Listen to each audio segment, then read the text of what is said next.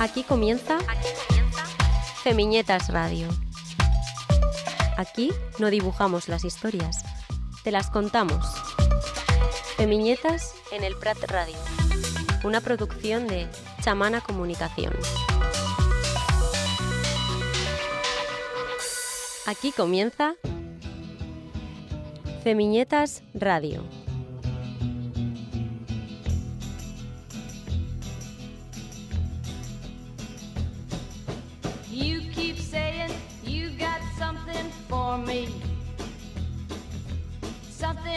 Call love, but confess. You've been a messin' where you shouldn't have been a messin'. And now someone else is getting all your best. These boots are made for walking, and that's just what they'll do. One of these days, these boots are gonna walk all over you.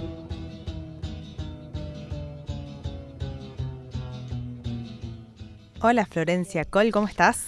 Hola Camila Ferrari Kaplan, estamos una vez más aquí, tercera temporada de Feminietas Radio, muy contentas de este aire primaveral que se vive, eh, por lo menos acá en el Prat, estamos aquí en Cataluña haciendo en directo Feminietas Radio en el 91.6, lo hacemos todos los martes de 3 a 4 de la tarde y eh, hacemos una reiteración de esta emisión los Transoceánica. domingos. Transoceánica. Cruzamos el océano, llegamos hasta Argentina, a Rosario particularmente en Radio Universidad 103.3, los domingos de 7 a 8. Ahí para cuando está terminando el día. Además es otoño en Argentina. Entonces es, ideal. Que tenés que hacer más que un domingo a las 7 de la tarde que escuchar estas voces. Escuchar Feminitas Radio. Hoy tenemos un programa, programón. Eh, vamos a hablar del mundo de la gastronomía eh, con las mujeres y las disidencias. Como hacemos eh, cada emisión, tratamos de disputar sentidos, de meter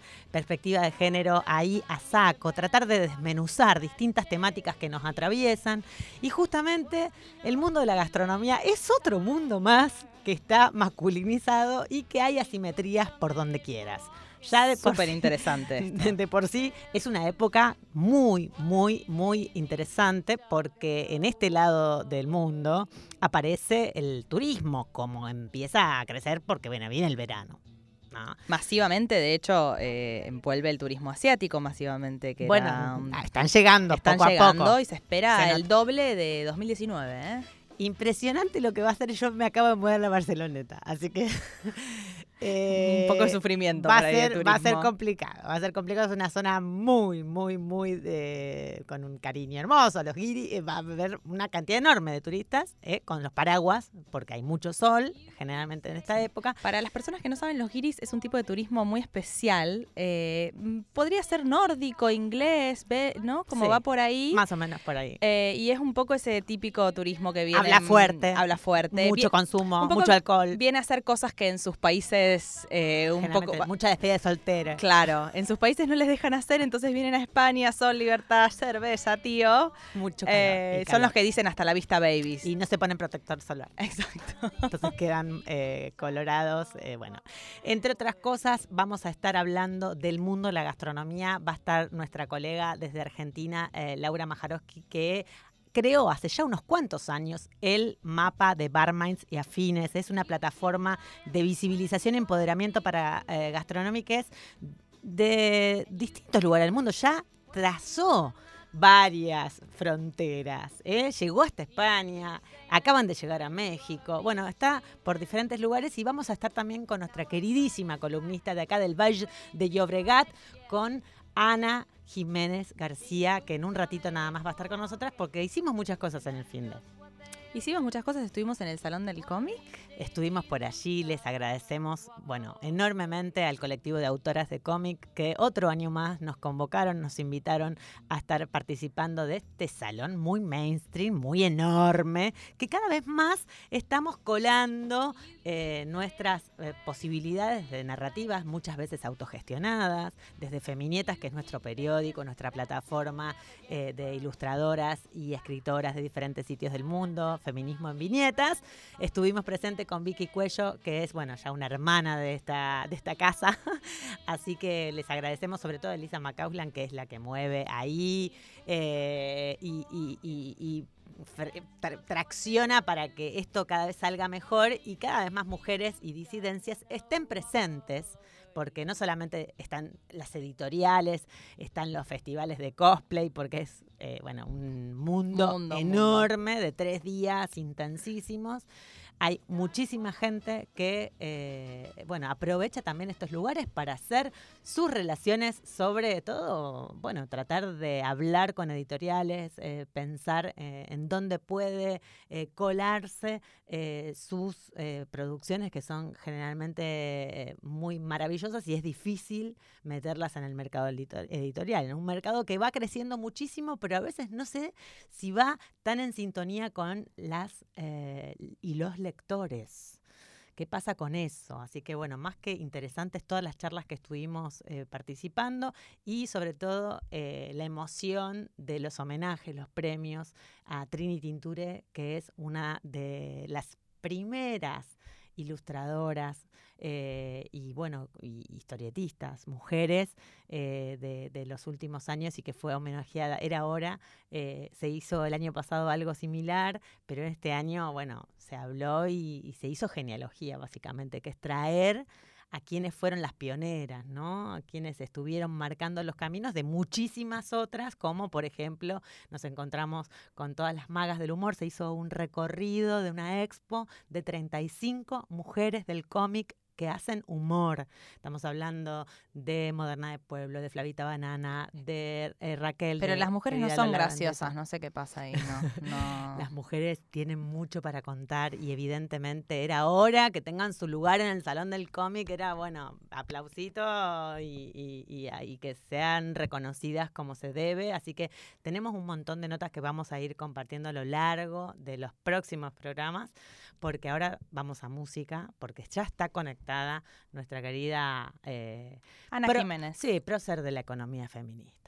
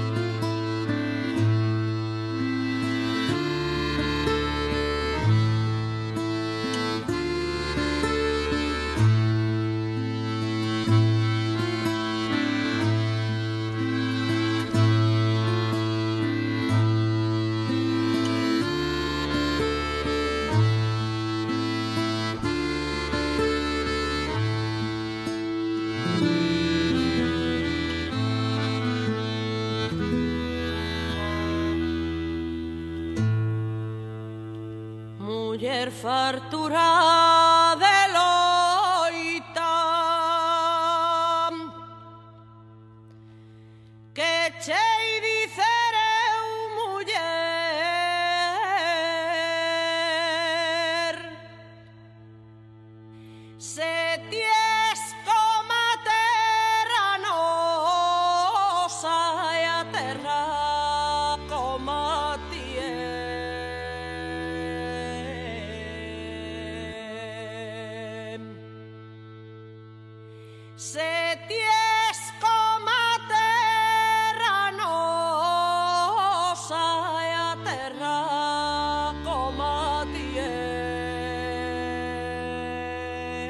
Thank you.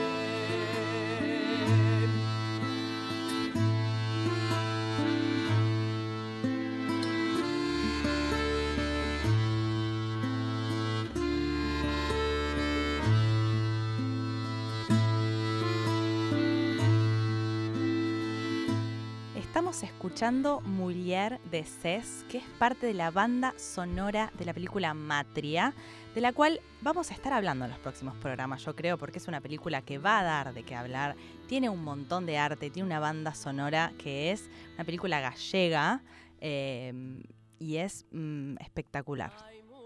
Cantas noitiñas Te deitaches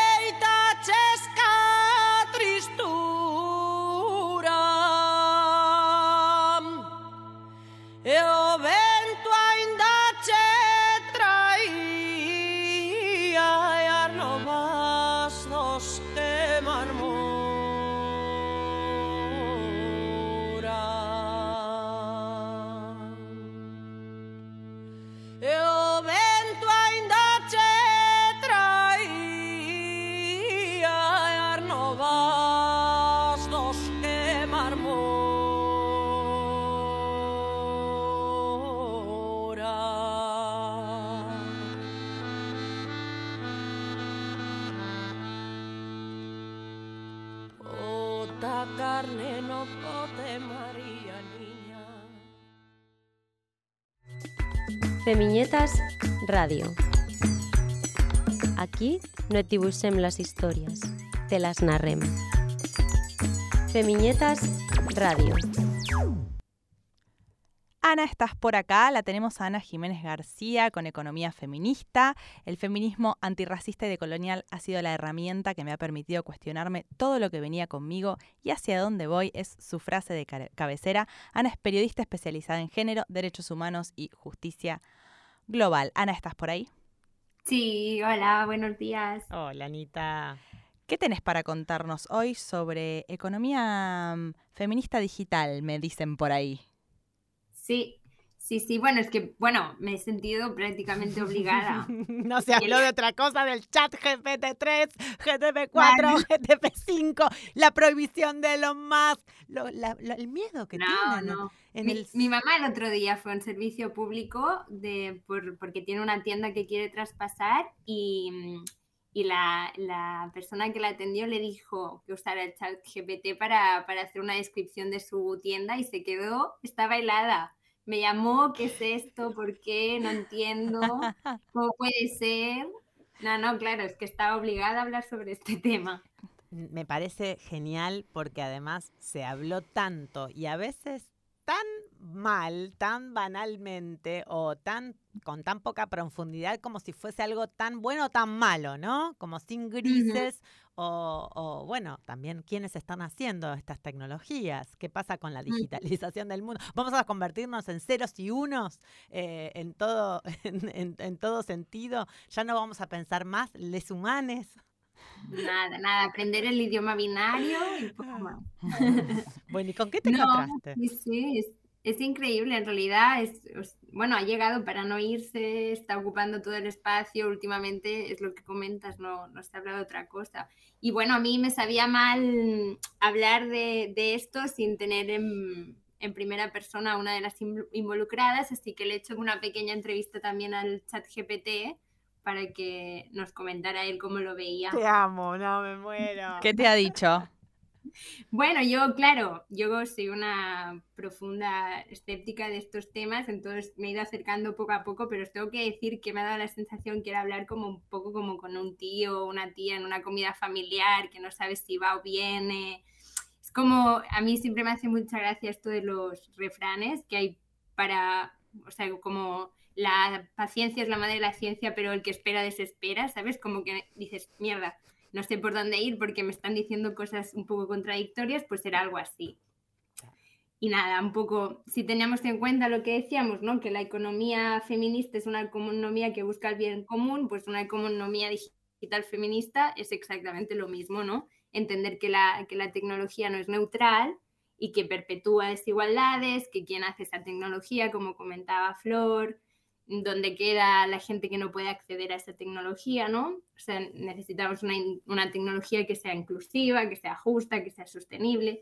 Y bueno, ChatGPT le pregunto sobre si, si es compatible, ¿no? Esta tecnología feminista digital con la inteligencia arti- artificial. Y bueno, me hizo mucha gracia porque muy rotundo, muy rotundo. Me dice, sí, puede ser que entre en conflicto ¿no? los objetivos de la economía feminista digital con, con, el trabajo que hacen las inteligencias artificiales. Sobre todo, me dice, si no se abordan de, manera de, de manera adecuada, teniendo en cuenta las desigualdades de género, los sesgos, etc. Claro, no sé, no, no vivimos en un mundo ¿no? como comúnmente conocido por gestionar de una manera adecuada las desigualdades de género, los sesgos. Bueno, me hizo mucha gracia, la verdad. Fue abordado esto también seguramente, eh, no, no, pudimos participar este año del Congreso de Economía Feminista que se hizo en Barcelona hace muy pocas semanas, pero evidentemente es un tema de agenda, es un tema que no podemos desconocer, que tenemos que abordarlo, a pesar de que no nos guste o que nos dé esta idea de, monstruito alien. Ah, a mí me encanta, yo soy de Acuario, todo lo que es tecnológico va conmigo. Yo soy de Acuario Pero de febrero, ¿no es lo mismo? No, eh, de verdad, a mí esto me alucina, o sea, yo estoy eh, alucinada. Como... Sí, no, no, claro, es que realmente parece magia, ¿no? Mm. Es muy fuerte. Y sin duda, cuando empieza a molestar a esferas del poder, a quienes manejan los hilos del poder, estamos hablando de las principales compañías que han puesto mucho dinero. Aquí también hay una guerra de compañías en relación a, a quienes, ¿no? Eh, salió Microsoft con el último avance las semanas pasadas y revolucionó y, generó una guerra interna. Acciones que bajaron, digamos, toda la macroeconomía global que también tambalea en medio eh, el tema de las criptomonedas. O sea, es un universo que también es como, bueno, hay que abordarlo. O sea, yo en mi caso ya quedé como vieji, la vieja del techo. no, mira, justo, claro, y hay, que abordarlo teniendo en cuenta, ¿no? Como todas las posibilidades que ofrece y a la vez, bueno, teniendo muy presente que, es igual de importante o más eh, utilizarlo de una manera ética, ¿no? De una manera transparente, responsable. Porque mira, justo mencionando lo que decías de Microsoft, em, que, ha lanzado esta herramienta que, em, que, diseña, ¿no? Que es como un Canva y un chat GPT a la vez, o sea, que no solo escribe, sino que también diseña, que, que em, hace, como todo, hace como todo ese trabajo a la vez. Eh, leía que ayer Doméstica, esta plataforma de, de formaciones digitales, eh, ha preparado un ERE para casi el 50% de su plantilla y lo va a sustituir por, por, inteligencia artificial. Claro, hay que pensar un poco hasta qué punto, ¿no? Eh, estas inteligencias perpetúan o las, o las utilizamos como una, como una oportunidad. Interesante eh, lo que planteas, sobre todo porque hasta el momento no se ha demostrado que ni las inteligencias artificiales en su conjunto, ni lo último que estamos hablando como el dispositivo de chat GTP4 y demás, y que vendrán uno tras otro seguramente, porque es imparable como vos decías, no analizan, no hay razonamiento hasta el momento. O sea, eh, por lo tanto, hay que abordarlos, hay que investigar, hay que traer perspectivas, hay que traer justamente todo aquello porque estas, estas eh, inteligencias artificiales se, diseñan y, los compartíamos juntas en Madrid hace poco tiempo eh, en esta charla maravillosa que hubo sobre feminismos y comunicación digital. Y una de las que revolucionó la mesa sobre estos temas fue una gamer una chica que se llama Marina Amores, que es eh, un poco la que revolucionó la mesa hablando de que justamente también eh, los videojuegos estaban totalmente relacionados con las dinámicas sobre tecnologías y inteligencias artificiales y que eran un acceso, una especie de trampolín de las nuevas generaciones muy jóvenes que se empiezan a interesar por las matemáticas, por la física, por el desarrollo de programación, que eh, tengamos en cuenta que si no hay mujeres y disidencias en esos avances, vamos a tener pocas posibilidades que nos representen o que tengamos acceso a ellas. Pensando eso, que eso. Eh, le pregunté a Chat, a Chat ay, nunca me sale el nombre, ChatGPT. Tienen que cambiar el nombre, es malísimo. Malísimo, malísimo el nombre. hacer un ejercicio de branding él mismo para solucionar Sí. este problema. Pero le pregunté en concreto sobre esto que hablábamos, ¿no? Sobre cuáles eh, eran las medidas que ellos como empresa habían, habían em, utilizado, ¿no? Para, para resolver estas problemáticas de mm, del sesgo, de las brechas, las desigualdades. Y bueno, dice que están haciendo formaciones de diversidad, que están intentando hacer, mm, promover políticas y regulaciones para fomentar la igualdad, que haya más programadoras, que haya... Bueno, también es eso, ¿no? Como tener en cuenta que es una oportunidad para intentar mm, hackear un poco el sistema ahora de inicio que están explotando todas estas tecnologías. Claro, pero eh, ahí tenés la, la posibilidad de que está- estamos diciendo, ¿no? Como está todo este lado que dice como, no, fuera esas tecnologías, no, van a sacar el trabajo a las personas, no sé qué, o, bueno, vemos y aprendemos cómo usarlas y hacemos, nos hacemos prompt engineers, que dicen que va a ser como Mm. el- el- las personas que piensan los prompts de los, los, de los eh, del chat GTP o de lo que sea de inteligencia artificial, que va a ser como los trabajos que piensen, eh, porque al final, y al final la orden la da alguien, ese es el punto, o sea, eh, parece todo muy magia, ¿no? Como decías, parece magia, pero detrás de esa magia hay personas pensando en el algoritmo. Y detrás de ese algoritmo que una como no ingeniera recibe, hay una orden, hay un pensamiento crítico, hay una, un- o sea, no es lo mismo lo que las palabras que yo le yo mm, ingreso al chat GTP o a cualquier otro otro como Mid Journey, por ejemplo, que es como un, chat GTP pero de imagen, eh, l- la, la orden que yo le doy cambia absolutamente lo que este algoritmo produce. Entonces, lo que creo que estaría bueno pensar es esto, ¿no? Como las, que las personas que estamos dando las órdenes y produciendo los algoritmos, no solo seamos mujeres y disidencias y, y tengamos diversidad, sino que además, eh, además tengamos perspectiva feminista. o sea, que me alegro que se estén formando en chat GTP. Ana cambió. No, claro, yo di- digo, bueno, al menos, ¿no? O sea, entiendo, además me lo dijo, me apunté la frase y todo. Em, se a ver cómo era, se, es- se está intentando abor- abordar de una manera adecuada la desigualdad de género y otros, ¿no? O sea, como, bueno, no sé si tener Estamos confianza, intentando. pero bueno, estamos haciendo algo. Ana, Sí, sí, cambió sí, tu bueno. perspectiva desde tus, bueno, de, de- de tuyos, de, de los prejuicios en general, al, al- al abordar este, este tema para la columna de hoy. ¿Ha cambiado algo? ¿Tu perspectiva se modifica? ¿Cuál es la foto que nos podés terminar de contar para, para, para hacer tareas? Para la, para, porque va- vamos, a ir, No. vamos a ir incorporando esto a, a medida No, que la pasa- verdad es que yo, yo reconozco que no lo, no lo había chafardeado hasta, hasta estos últimos días para la columna y estoy bastante impactada porque ya empezaba diciendo que me parecía como un tío en una comida familiar, bueno, un tío que, que ha leído, o sea, un poco...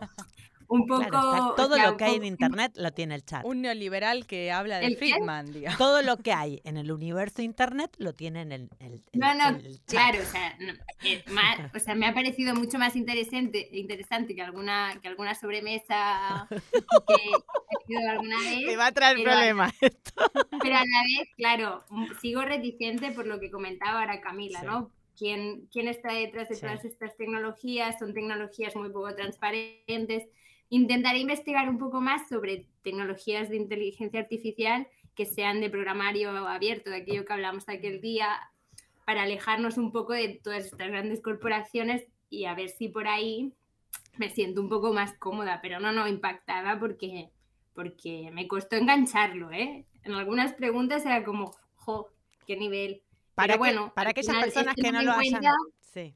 Dime, dime, No, no, dime. no, no, sobre todo para aquellas personas que no lo hayan probado. Yo hice la prueba con, con el Bing, o sea, me fui a la, a la, a la casa del señor Microsoft. Pero, ¿cómo lo hiciste? El paso a paso, para aquellas personas que lo quieran probar en vuestras casas, ¿eh? Hacer la, charla con ese tío.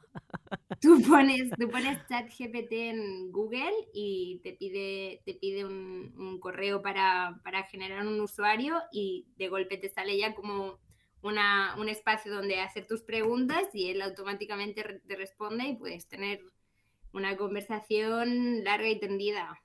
Claro, el tema es que, em, por lo menos lo que, lo que estoy investigando estos tiempos, que estoy, como dije, soy de Acuario, estoy, te- hay una tecnología nueva, yo estoy ahí.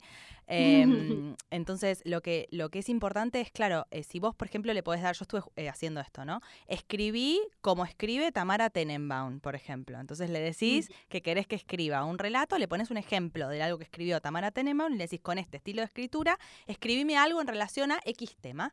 Entonces, el estilo de escritura, la puntuación, las palabras que usa, imita estilos de escritura, por ejemplo. Y el resultado. Y el resultado es buenísimo porque es un- el- sobre un tema que no, o sea, una historia de nada que ver, te imita un estilo de escritura. Vos le podés decir, escri como actúa como si fueses un licenciado de Harvard eh, que estudió economía eh, y que después se especializó, hombre, ¿no? En economía feminista y está escribiendo un, no sé, o Claro, sea, en, los mientras- coles, en los coles, en las universidades, demás, no saben cómo abordarlo. Mientras más, mientras, No, claro, se- se ese es otro tema. Trabajos, se hacen los trabajos solo. solo. Pero el tema es que, los, es que bueno, la educación, ahí nos metemos en un tema, es que están, eh, tan- la, la educación es tan poco crítica, implica tan poca pensamiento crítico, que cuando aparecen estas herramientas que resuelven este tipo de cosas, si lo que yo doy como tarea no Sí, implica un razonamiento Exacto. pensamiento crítico y la unión de dos ideas originales para producir algo diferente, que son los trabajos del futuro,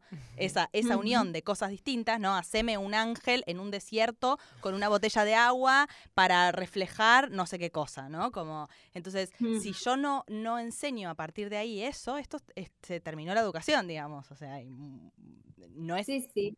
Ya no tiene total, sentido. total, Ana, riquísimo, riquísimo todo lo que nos traes siempre. Te encontramos en un par de semanas. Por favor, necesito que sigamos abordando eh, desde la economía feminista las inteligencias artificiales y todo lo que venga, porque además es un universo. A mí me cuesta un, me cuesta muchísimo, chicas. Eh, pero bueno, abierta, Y, abierta y a animo, animo a cualquier persona que tenga interés por esos temas que el colectivo de mujeres Donas Tech y el Canodrum de Barcelona están hablando mucho sobre el tema y está siendo muy interesante por si alguien le quiere echar un ojo. Buenísima Perfecto. la recomendación. Amamos a, a las dos colectivos y el Canódromo es un lugar alucinante en el barrio de ahí entre San Andreu y, y mm, es Fabri- La Meridiana, es la allí. Meridiana, exacto. Un abrazo gigante. Nos encontramos en, en- en un par de semanas. Ana, Ana Jiménez García nos trae la economía feminista con ChatGTP. Chao, gracias. Para calar a boca, rícino. Para lavar a roupa,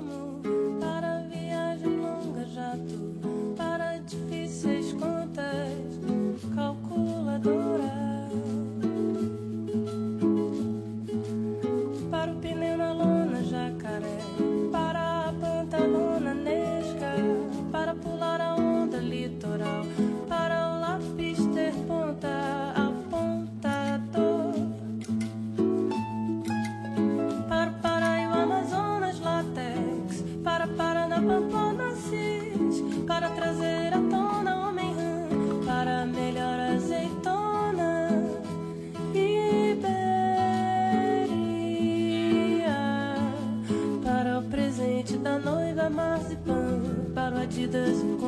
Nacional. Para o outono a folha exclusão.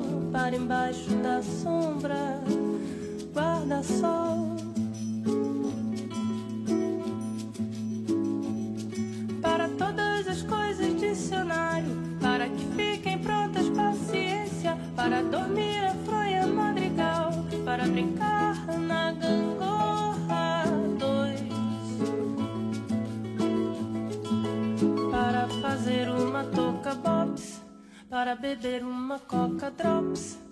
para ferver uma sopa graus, para a luz lá na roça, 220 volts. Para vigias em ronda café, para limpar a luz apagador,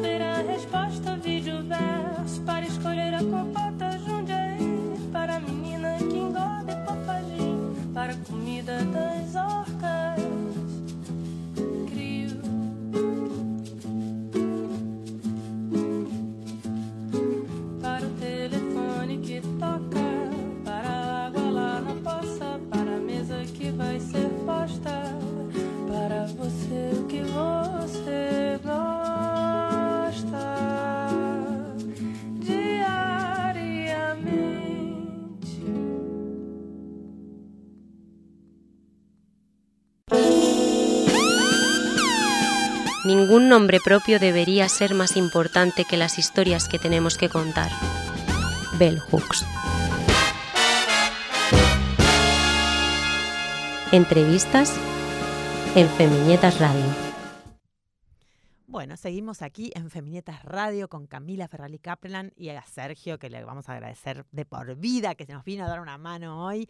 Y cruzamos el océano, ¿eh? cruzamos el Atlántico. eh, imaginamos que está Laura Majarovsky por allí, que es periodista especializada en cultura, género, en gastronomía, es creadora, decíamos, del mapa de Barmaids, la plataforma regional de visibilidad y empoderamiento femenino. Es la primera plataforma de visibilización eh, de mujeres y disidencias en el rubro gastronómico en Latinoamérica y han llegado a España también. Así que vamos a hablar de todo esto. Nosotros en Feminieta ya nos ocupamos, la conocemos a Laura, ha venido a Barcelona hace unos años atrás y es enorme el laburo que hacen. Tienen un podcast que eh, tenían al menos hace unos años eh, llamado Comanda, que eran gastrorelatos maravillosos y este mapa que no para de crecer, eh, todo este universo que va tejiendo Laura, pero con un montonazo de mujeres.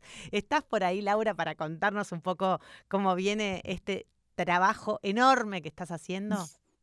Hola, ¿qué tal? Buenos días. Gracias por madrugar. Bueno, Gracias por madrugar ante todo. Claro, acá para los oyentes este, estamos este, comenzando la jornada en Buenos Aires, Argentina. Hola, Flor, ¿cómo estás? Hola. Eh, Camila está por acá también. Camila, bueno, un placer. Sí, este, por supuesto que, que el mapa ha llegado, está dando sus primeros pasitos en España, pero bueno, como a mí siempre me gusta decir, eh, es la primera plataforma de visibilización y de empoderamiento en Latinoamérica, porque cuando arrancamos hace ya más de cinco años, que arrancamos en Argentina y ahora, bueno, ya estamos en México, en Chile, en Uruguay, en otros países de, Latinoamérica, no había nada de, este estilo. Así que, bueno, muy contentas eh, y muy orgullosas, pero bueno, también mucho trabajo, como vos bien sabés, Flor, este, un poco lo que venimos haciendo. Y sí, por cierto que Comanda, que es nuestro podcast de gastrorelatos o audiorelatos gastronómicos, eh, va ahora a lanzar su tercera temporada, así que sí, por supuesto que continúa. Qué bueno. Bueno, eh, sobre todo empezar por el comienzo. ¿Cómo se arma eh, esta, esta idea? Que es ya una plataforma enorme, que tiene ilustraciones bellísimas, que nosotras la compartimos porque, bueno, tenemos más o menos los mismos años y, y ahí, remándola como sabemos hacerlo, siendo periodistas Sí, y trabajando en territorio. ¿Cómo fue armándose este mapa? Que, que, bueno, que no tiene, no tiene fin, o sea, se van traza- trazando eh, líneas y, nuevas fronteras. Trasciende, trasciende es un mapa que, que trasciende fronteras definitivamente. La idea surge a finales del 2017, formalmente la plataforma, que yo les aclaro, cuando hablamos de plataforma, los que somos eh, old school, nos estamos refiriendo a un sitio web eh, que nos pueden encontrar, de hecho, en www.mapadebarmaids.com.ar y entonces la primera iniciativa fue poner en valor y visibilizar el trabajo de, estas mujeres, de todas estas mujeres y disidencias que ya estaban trabajando en la gastronomía, que creció un montón en los últimos años, podríamos decir en la última década, en general en Latinoamérica y en particular en Argentina, eh, que bueno, es un boom gastronómico o gastrocultural, como a mí me gusta decir, porque la gastronomía es cultura, ¿verdad? Es también cultura, es parte del patrimonio gastronómico, de la historia, y se entremezcla con un montón de cuestiones este, que no son meramente epicúreas y que tienen que ver con políticas públicas, con género, con economía. Bueno, justo que estaban hablando de economía feminista también.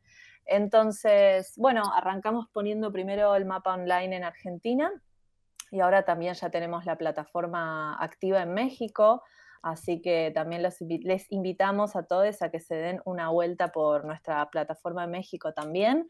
Y lo que básicamente hace el mapa como primera instancia es eh, esto, eh, registrar mujeres que estén trabajando, mujeres y disidencias que estén trabajando en categorías que tenemos.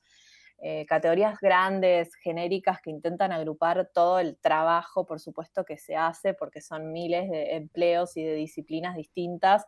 Pero bueno, grandes rasgos, mujeres de los destilados, del vino, del café, de la cerveza, del té, del mate, emprendedoras y mujeres que están en la parte de cocina, ¿no? Esas son como las, las grandes categorías que están, por supuesto, anotadas y que vos podés, ingresando al mapa, verlas, ¿no? Saber quién, dónde y qué están haciendo. Así que bueno, un poco arranca con, con esa idea, pero bueno, hoy en día ya podemos decir que es una plataforma bastante más compleja y diversificada. Somos en verdad una red de apoyo, de formación y hacemos un montón de, actividades. La verdad que el, mapa es un poco un pulpo. esa, es una buena figura. ¿Cómo, ¿Cómo llega la gente a Mapa de Barmaids? O sea, ¿cómo llegan las, las mujeres o disidencias a aparecer en la plataforma? Bueno, eh, es, el sistema en verdad es muy simple, más allá de que con el boca a boca y por supuesto las redes sociales, que bueno, también nos encuentran en arroba mapa de barmaids eh, en, Argentina y después en los distintos países eh, con sus respectivos, sus respectivas abreviaturas, por ejemplo, mapa de barmaids MX y así. Eh, a más allá del, boca a boca y por supuesto de las redes sociales, que son una parte integral eh, y muy importante de la difusión de, la plataforma y demás, eh, las chicas pueden anotarse llenando un formulario que también se distribuye a través de las redes sociales, se, envía por WhatsApp, está colgado en nuestro sitio web y es realmente algo que no toma nada, son cinco minutos y automáticamente ya las chicas pasan a estar visibilizadas porque, bueno, justamente tenemos un sistema en donde eh, automáticamente las chicas apenas se anotan, ya se pueden encontrar en su provincia, en el caso de Argentina, en su especialidad, y se puede ver lo que está haciendo, sus redes, sus proyectos, sus lados B, por supuesto, porque sabemos que ante todo mujeres eh, y disidencias multifacéticas, ¿no? O bueno, también podríamos decir sobreocupadas, eh, precarizadas también, pero bueno, nada, muchas profesionales tienen a su vez sus proyectos, ¿no? Como es muy interesante ver esta cosa de que, mm, que por ahí son gastronómicas que vos decís, bueno, ahí está en el vino, no, bueno, pero por ahí esa chica eh, también tiene su propio bar, o está en una ONG, o milita, o, o es una profesional de otra cosa.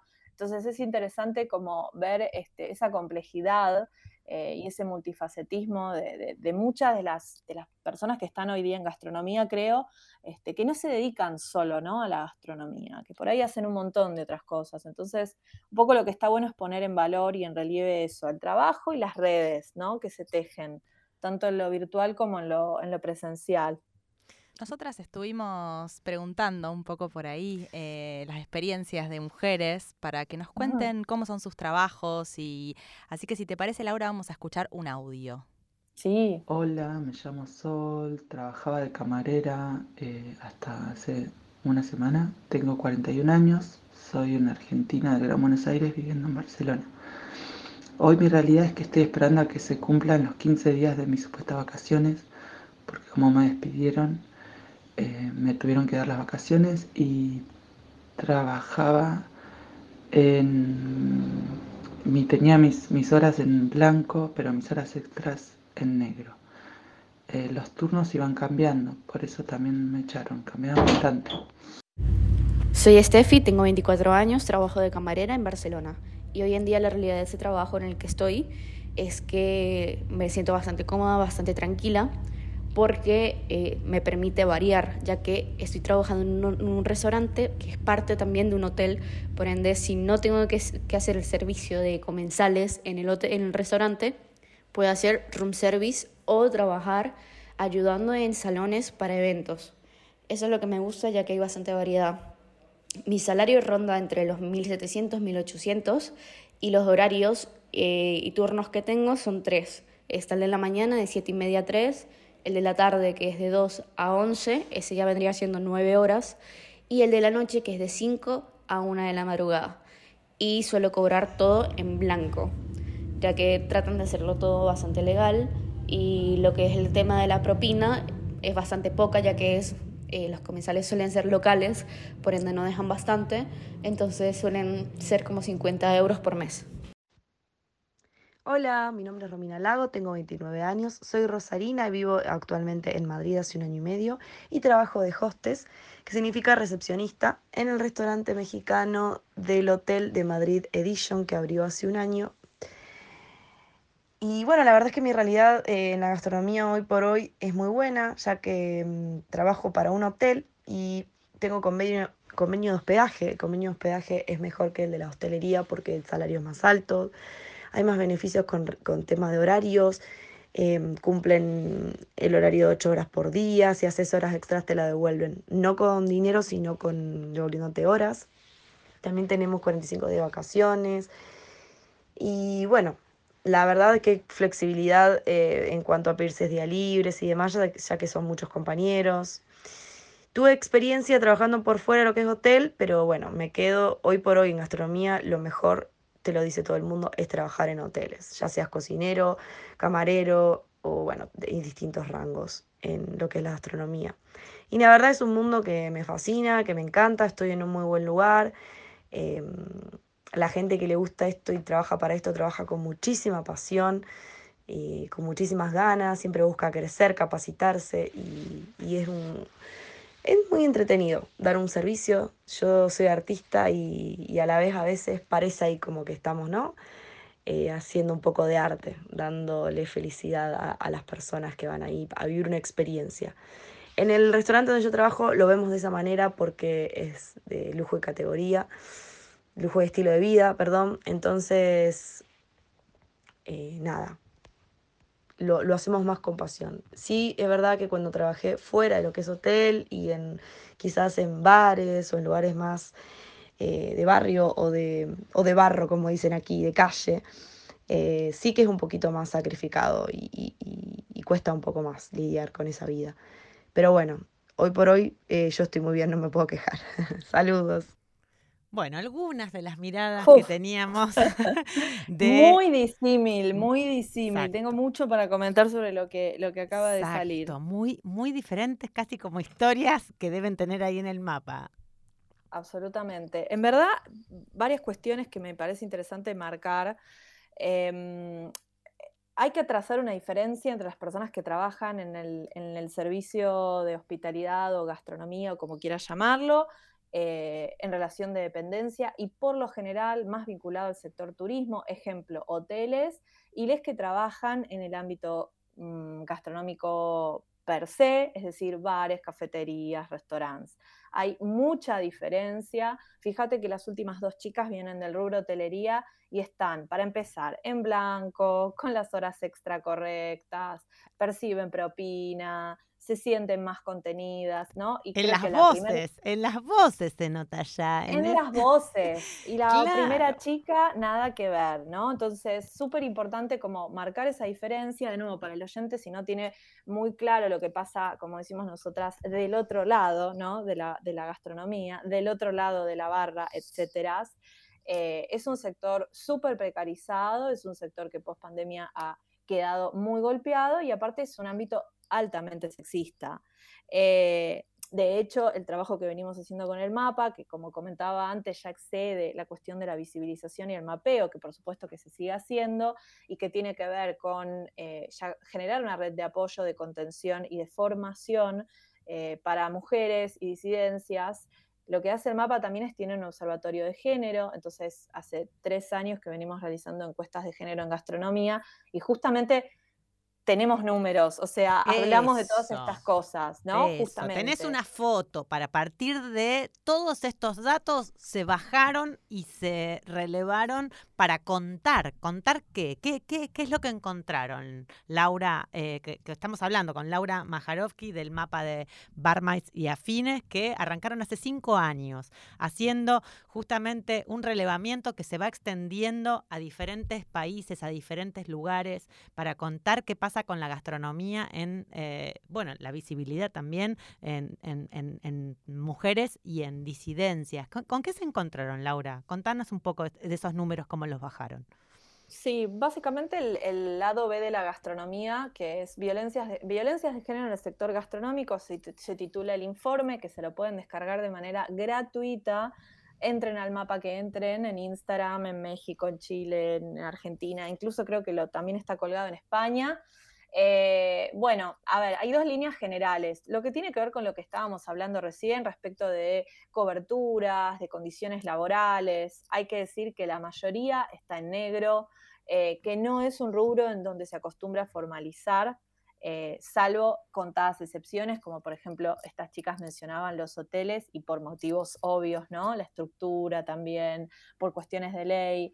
Por lo general no suelen tener ART, es decir, aseguradora de riesgos de trabajo eh, o incluso cobertura médica, lo cual no es un detalle porque en gastronomía se trabaja con el cuerpo, entonces de alguna manera eh, hay una gran cantidad de accidentes vinculados al espacio laboral. Eh, Sí, bueno, ni hablar, ni hablar de la, de la conciliación.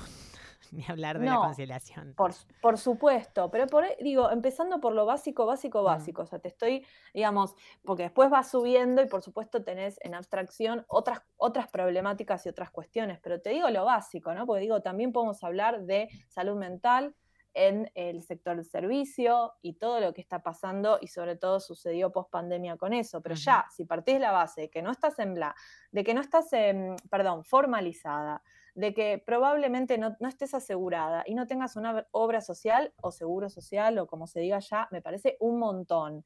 A eso hay que adicionarle el tema de la propina. La primera chica no recuerdo lo que mencionó, pero las otras dos, a razón de por lo menos 50 euros promedio por día, creo. Bueno, es importante también No, entender por mes, que... por mes, por mes. Por mes. Por mes, Bueno, claro, no, era un montón, si no. Eh, hay que entender, nos vamos a dedicar todos a la gastronomía, entonces, cosa que de hecho no sucede, porque eso también es lo interesante. Acá Chicas, se el dio- sector está expulsando a las mujeres y a las disidencias por la segunda pata que voy a comentar, que tiene que ver con eh, justamente el sexismo, que se manifiesta en brechas de género, micro, micromachismos, abusos. Ejemplo, de los números de Argentina, para traerles algunos números, el 60% dice que alguna vez se sintió incómoda en una entrevista de trabajo, es decir, que fue a buscar trabajo y se les hicieron preguntas que nada tenían que ver con sus capacidades o su ido- idoneidad, digámoslo así.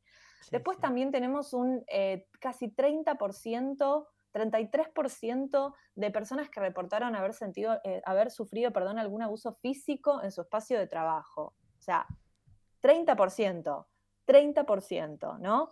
Eh, me parece un- también una cifra significativa. Entonces, hay un montón de cuestiones. Después también mujeres que eh, mencionan, mujeres o disidencias, por supuesto, que contestaron la encuesta en la cual se basa el informe, eh, que sienten que no tienen oportunidades eh, respecto de los varones y que ya les voy a decir el porcentaje, 66%. A la pregunta de, ¿alguna vez sentiste que no te dieron una oportunidad, sea trabajo, reconocimiento, pago justo o lo que sea por ser mujer?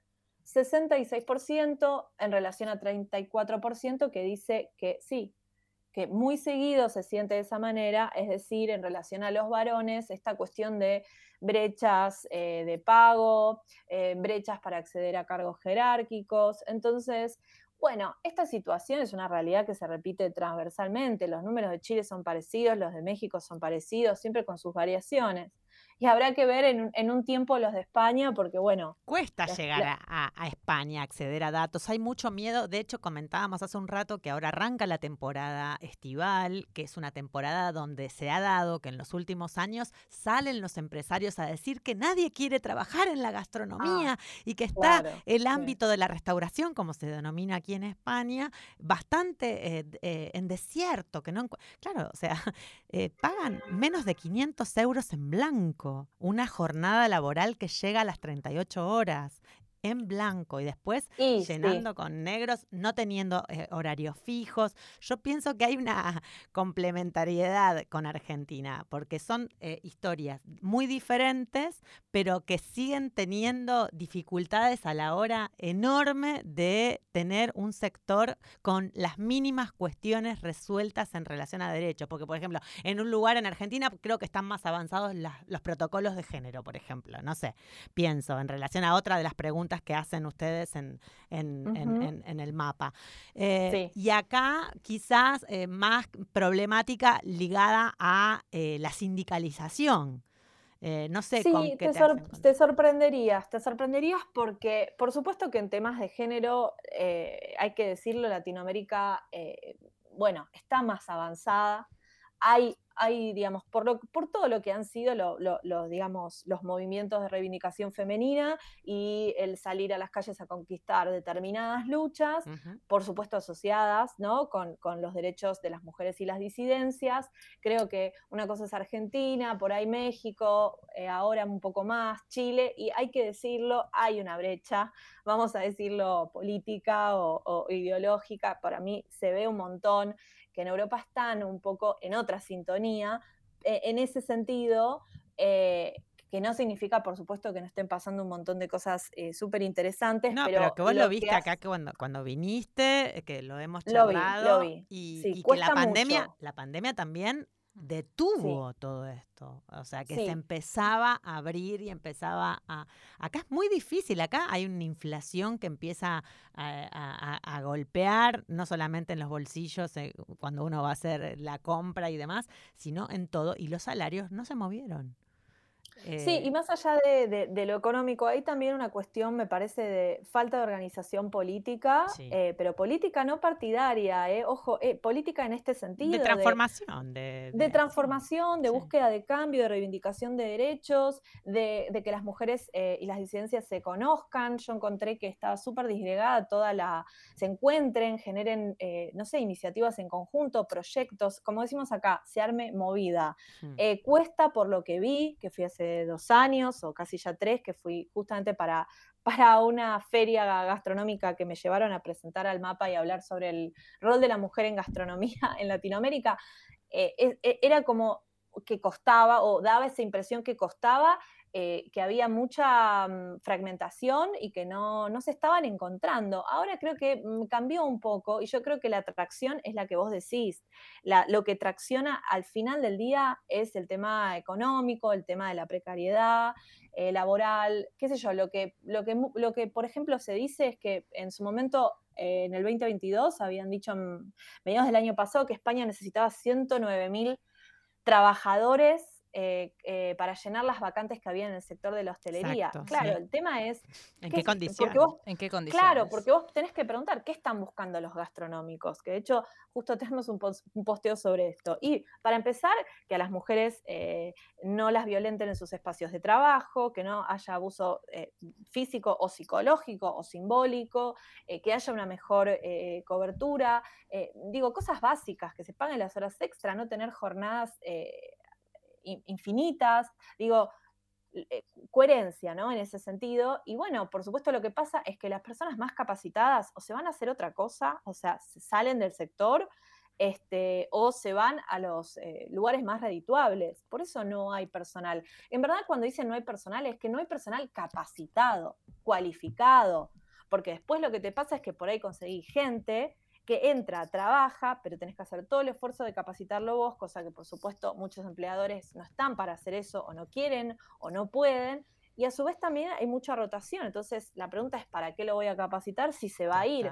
Es un gran problema. O sea, gente evidentemente que no falta para trabajar. El tema es ver eh, si esa gente se queda, si la podés retener, qué tipo de calificación tienen, qué interés tienen a desarrollarse a futuro dentro de la industria. También vamos a decirlo, es el primer empleo para mucha gente. Mm. Es, la, la gastronomía es el primer empleo para mucha gente. Hay mucha gente que ingresa que no piensa quedarse. Pero si ya se están quedando menos, o sea, si la vida útil se va, eh, digamos, del trabajo promedio en gastronomía se va achicando, achicando o acortando, es que evidentemente, digamos, no estás ni para, ni para considerarlo como primer empleo. Porque para eso ser telemarketer o, no sé, el equivalente en España, no sé, Algo cualquier que, otra se- cosa. algo que sepas cuánto vas a cobrar y qué días tenés que ir, por lo menos a qué hora. Claro, Poder planificar tu existencia. Te van a maltratar igual, quizás, y vas a tener problemas. Y qui- Claro, Y, quizás no seas claro, tan- tan claro. sacrificado físicamente, ¿no? Como- Laura, eh, dinero, hablemos de Sí, dinero. hablemos de dinero. ¿Cómo se sostiene Mapa de Barmaids, el proyecto, ¿no? Hablando de precarización y financiación. ¿Cómo Bueno, podemos estar y colaborar? Como también? todo, como todo proyecto este, autogestivo, eh, el mapa se sostiene en, en parte gracias al trabajo que realiza en el sector privado, es decir, con marcas y empresas, que venimos trabajando ya hace tres años casi, y justamente el mapa lo que hace es da toda una serie de servicios que tienen que ver con consultoría y con capacitación. En ese sentido, hacemos lo que por ahí no se hace desde el lugar gremial o estatal. Entonces, bueno, empezamos a ocupar ese espacio. Eh, con un fuerte foco en la educación de género. Por supuesto que damos capacitaciones también para, para nada, para pymes, ¿no? Digo, para, para locales que les interese eh, y que les parezca relevante empezar a, bueno, a trabajar estas cuestiones, que por suerte cada vez son más, porque también hay que pensar que las nuevas generaciones de gastronómicos van viniendo con otro chip. Entonces empiezan a pensar en todas estas cuestiones, en diversidad, en capacitarse, en tener protocolos de género, en proteger al cliente y sus empleados, en salud en gastronomía, que también es otra rama que desarrollamos mucho. Así que por ahora, básicamente con sponsors y con aportes de nuestra comunidad. Eh, porque somos, por supuesto, una organización civil sin fines de lucro en, bueno, en Argentina, eh, con, con persona jurídica, en otros países por ahora eh, está de manera proyecto, digamos, todavía no, no se constituye como ONG. Así que, bueno, eso es, esa es un poco la situación. La realidad es que es complejo porque es un rubro que sufrió mucho. Eh, y la realidad también es que a veces cuando uno plantea desafiar el status quo, bueno, no te miran con mucha no, te quieren mucho y bueno, el mapa siempre tuvo una visión muy crítica del sector y de la industria, pero también propositiva porque hacemos un montón de cosas, por eso los invito a que, a que chusmen un poco todo lo que hacemos porque organizamos todo tipo de actividades, eh, muchas son abiertas o semi gratuitas, eh, ofrecemos cobertura legal y psicológica y apoyo a las mujeres y a las disidencias que se nos acercan, porque por supuesto que hay muchas, desde consultas y dudas a directamente denuncias, tipo chicas que nos escriben y me despidieron sin, sin causa, quedé embarazada y bueno, también, o no me liquidan bien el sueldo, o tuve esta situación de violencia eh, de género o, no sé, simbólica en mi espacio de trabajo que puedo hacer. Bueno, entonces... Eh, hay un montón, por suerte, de, cosas que el mapa eh, puede brindar gracias a las alianzas que tenemos con otras redes muy buenas, fuertes, eh, federales, acá en Argentina, con abogadas, con psicólogas, con... Lo sabemos. Laura, te eh, agradecemos un montonazo. Nos tenemos que ir, ya tenemos que cerrar Feminitas Radio, pero te agradecemos y repetimos, arroba, mapa de Barmaids. encuentran ahí el Instagram de, de, de, de, Argentina. Argentina. y encuentran todas las otras denominaciones. Te estás viajando a, Chile, sabemos que, bueno, pronto te vamos a esperar por acá con muchísimas ganas eh, para que nos sigas contando porque es enorme el laburo que hacen y nos, nos parece sumamente interesante eh, y, e imprescindible que, que, se siga haciendo. Eh, así que vamos a estar en contacto seguramente en, en, un tiempo más. Así es. Un abrazo muy fuerte muchísimas gracias, chicas. Laura Majarovsky, léanla también porque es una gran periodista cultural que, eh, escribe en muchísimos medios de comunicación, así que estaremos ahí sabiendo eh, qué acontece y siempre ahí dando, dando, dando la nota. Eh, un saludo enorme y a ver si se viene algún eventito Femiñetas Mapa de Barme sí, España. Cuando esté por allá, seguro algo, algo vamos a inventar, algo vamos a armar. Bueno, chicas, muchas gracias. Chau, un abrazo. Femiñetas Radio, una producción de Chamana Comunicación, con Flor Coy y Camila Ferrari Kaplan. Femiñetas Radio.